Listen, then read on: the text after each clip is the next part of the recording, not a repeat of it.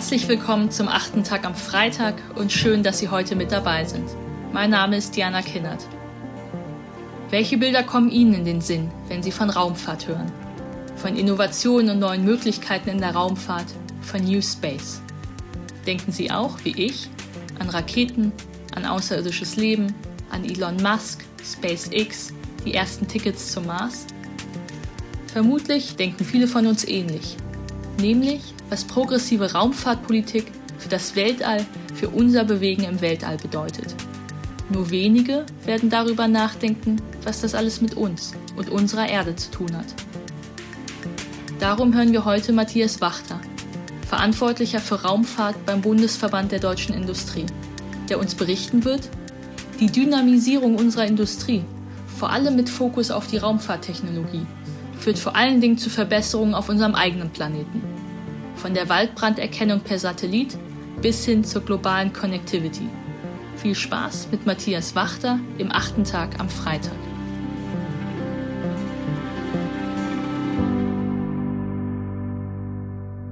Herzlich willkommen. Mein Name ist Matthias Wachter. Ich bin Abteilungsleiter beim Bundesverband der deutschen Industrie und dort unter anderem für das Thema Raumfahrt zuständig. Ich bin davon überzeugt, dass Raumfahrt und die Zukunft der Raumfahrt, New Space genannt, das Leben der Menschen auf der Erde und wie wir auf der Erde wirtschaften, radikal verändern wird. Raumfahrt wird immer stärker Eingang finden in alle Lebensbereiche. Bereits heute ist es in ganz vielen Bereichen der Fall. In Zukunft wird es noch viel, viel mehr der Fall sein. Wir erleben im Moment zwei große Bewegungen in der Raumfahrt.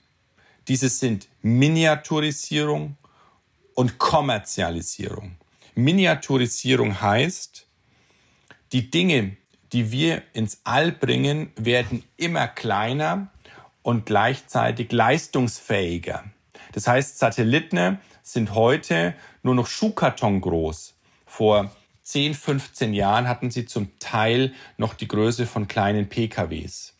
Das verändert die Möglichkeiten von Satelliten, weil es günstiger wird, mehr Satelliten ins All zu bringen, wenn sie kleiner sind. Das eröffnet völlig neue Möglichkeiten, wie wir Satelliten nutzen. Um ein paar Beispiele zu nennen. Wir können per Satellit Waldbranderkennung auf der Erde machen. Wir können uns global vernetzen. Connectivity. Wir können Industrie 4.0, die globale Vernetzung von Maschinen vorantreiben. Internet of Things, IoT, all das basiert auf Satelliten und satellitenbasierten Anwendungen. Und das wird in Zukunft noch viel mehr zunehmen. Wir sehen bereits heute erste Ansätze in der Landwirtschaft, dass Satellitendaten dazu führen, dass wir Smart Farming betreiben können. Das heißt, die Felder werden von Satelliten 24/7 gemonitort und damit können die Landwirte viel effektiver und effizienter Düngemittel ausbringen, viel effizienter wässern und im Ergebnis steht ein geringerer Ressourceneinsatz bei mehr Ertrag. Das heißt, Raumfahrt wird das Wirtschaften auf der Erde nachhaltiger machen.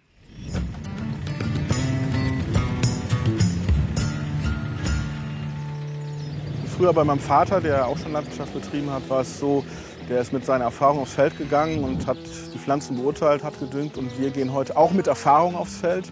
Heute nutzen wir Sensorik, Wetterdaten, Digitalkarten, satellitengestützte Maschinen, Treibstoffmanagement. Alles muss mit einfließen.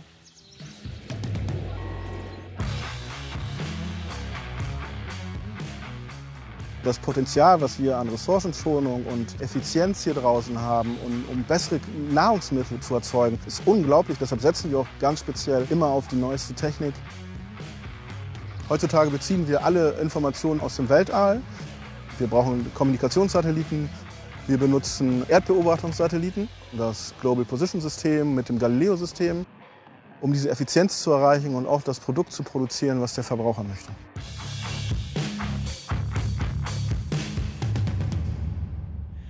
Der zweite große Treiber ist das Thema Kommerzialisierung.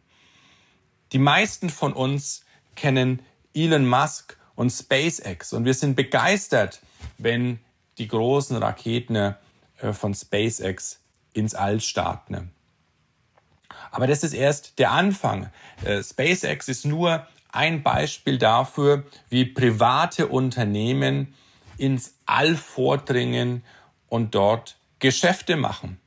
Und es gibt eine riesen Bandbreite an unternehmerischen Aktivitäten im All und die kommerzielle Nutzung des Alls nimmt rasant zu. Zum einen, weil, wie gesagt, die Satelliten kleiner und damit günstiger werden. Es ist auch günstiger wird, sie hochzubringen.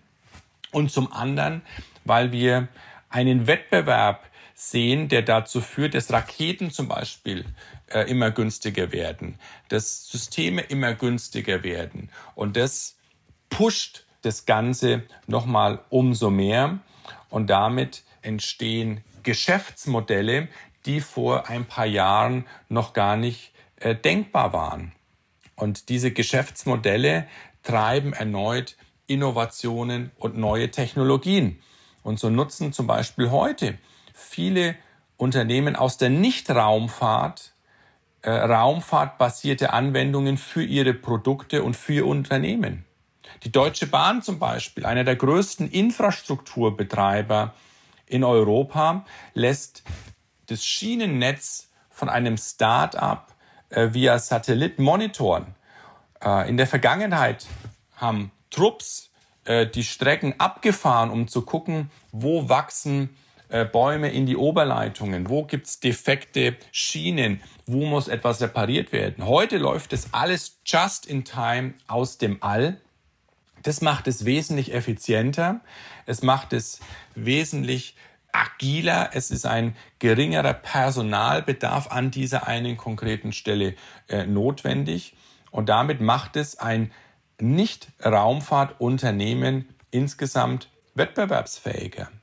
Wenn wir über das Thema autonome Fahren reden, dann wird es nur funktionieren, wenn die Autos miteinander vernetzt sind, wenn es entsprechende Positionsdaten aus dem All gibt, äh, die die Autos entsprechend steuern. Und wenn wir über Software-Updates der Autos zukünftig reden, dann wird es auch äh, satellitenbasiert über das All äh, erfolgen, weil ähm, ich bin ja mit meinem Auto oft unterwegs und will dann nicht vielleicht erst warten, wenn ich sozusagen an meiner Docking Station bin, auf das Service Update.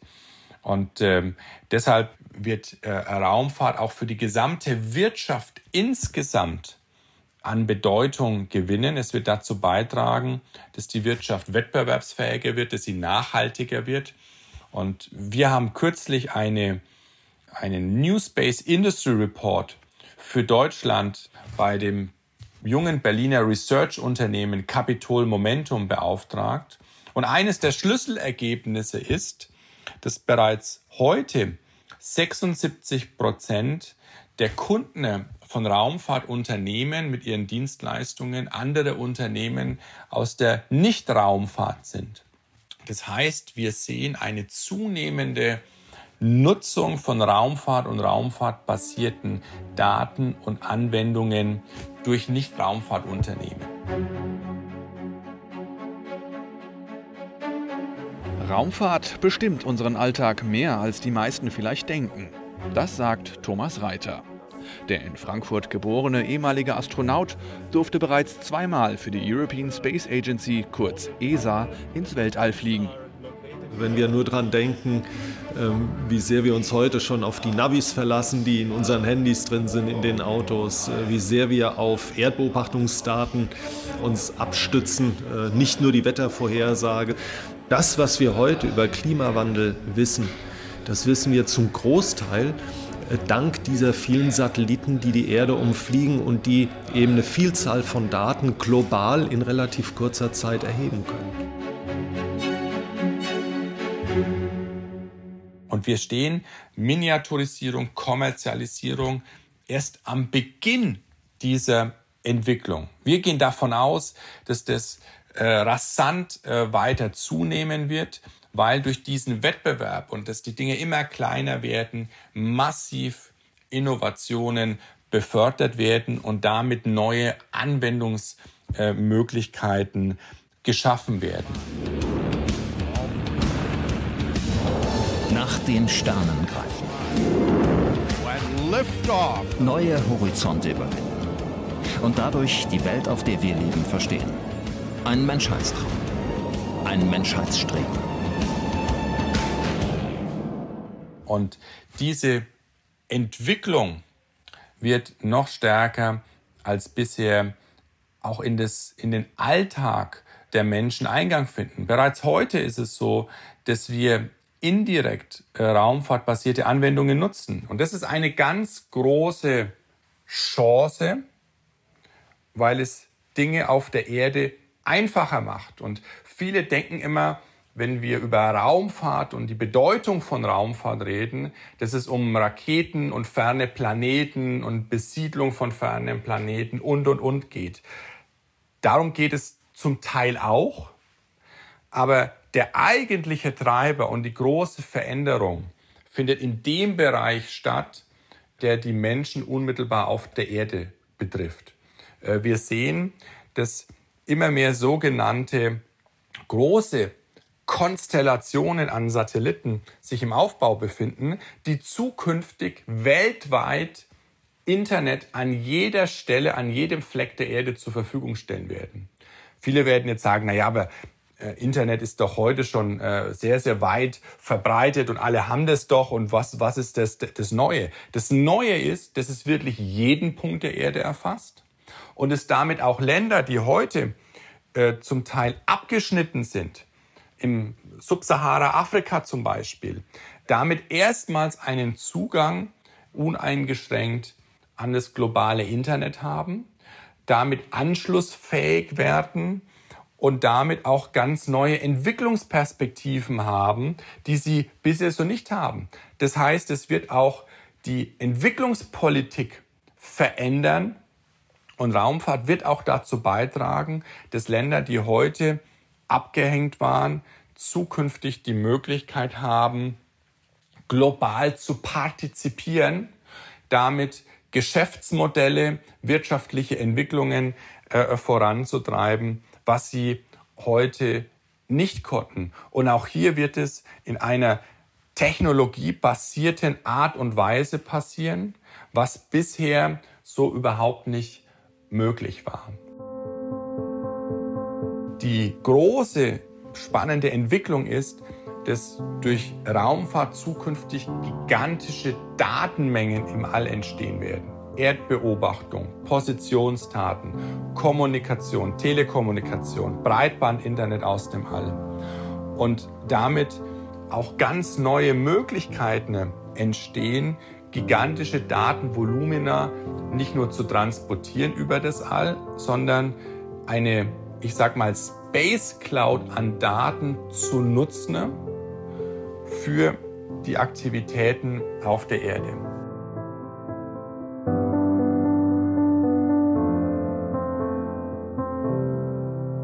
Und bereits heute ist es so, dass alle Fragen der Nachhaltigkeit, der Klima- und Erdbeobachtung und die Tatsache, dass wir den Klimawandel so genau sehen und beobachten können, resultiert daraus, dass wir die Daten aus dem All haben.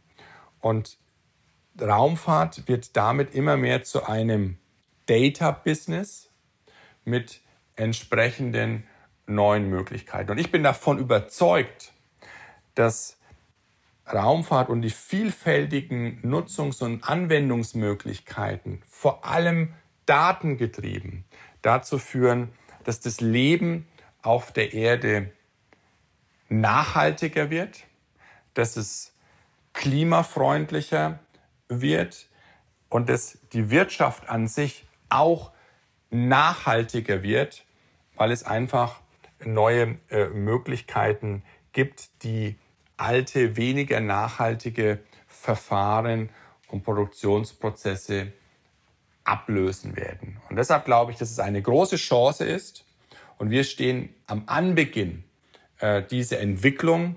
Erste äh, Used Cases und Beispiele gibt es und wir sehen eine sehr, sehr dynamische Entwicklung und wir sollten diese Entwicklung äh, begrüßen, wir sollten ihr positiv gegenüberstehen und wir sollten uns fragen, wie wir sie bestmöglich nutzen können für das Leben auf der Erde.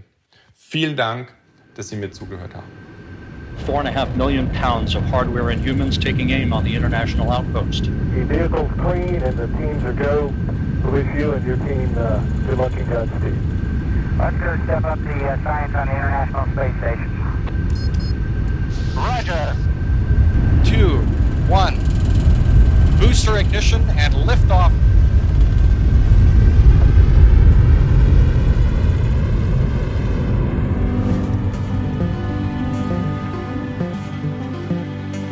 Milliarden in die Raumfahrttechnologie für viele rausgeschmissenes Geld.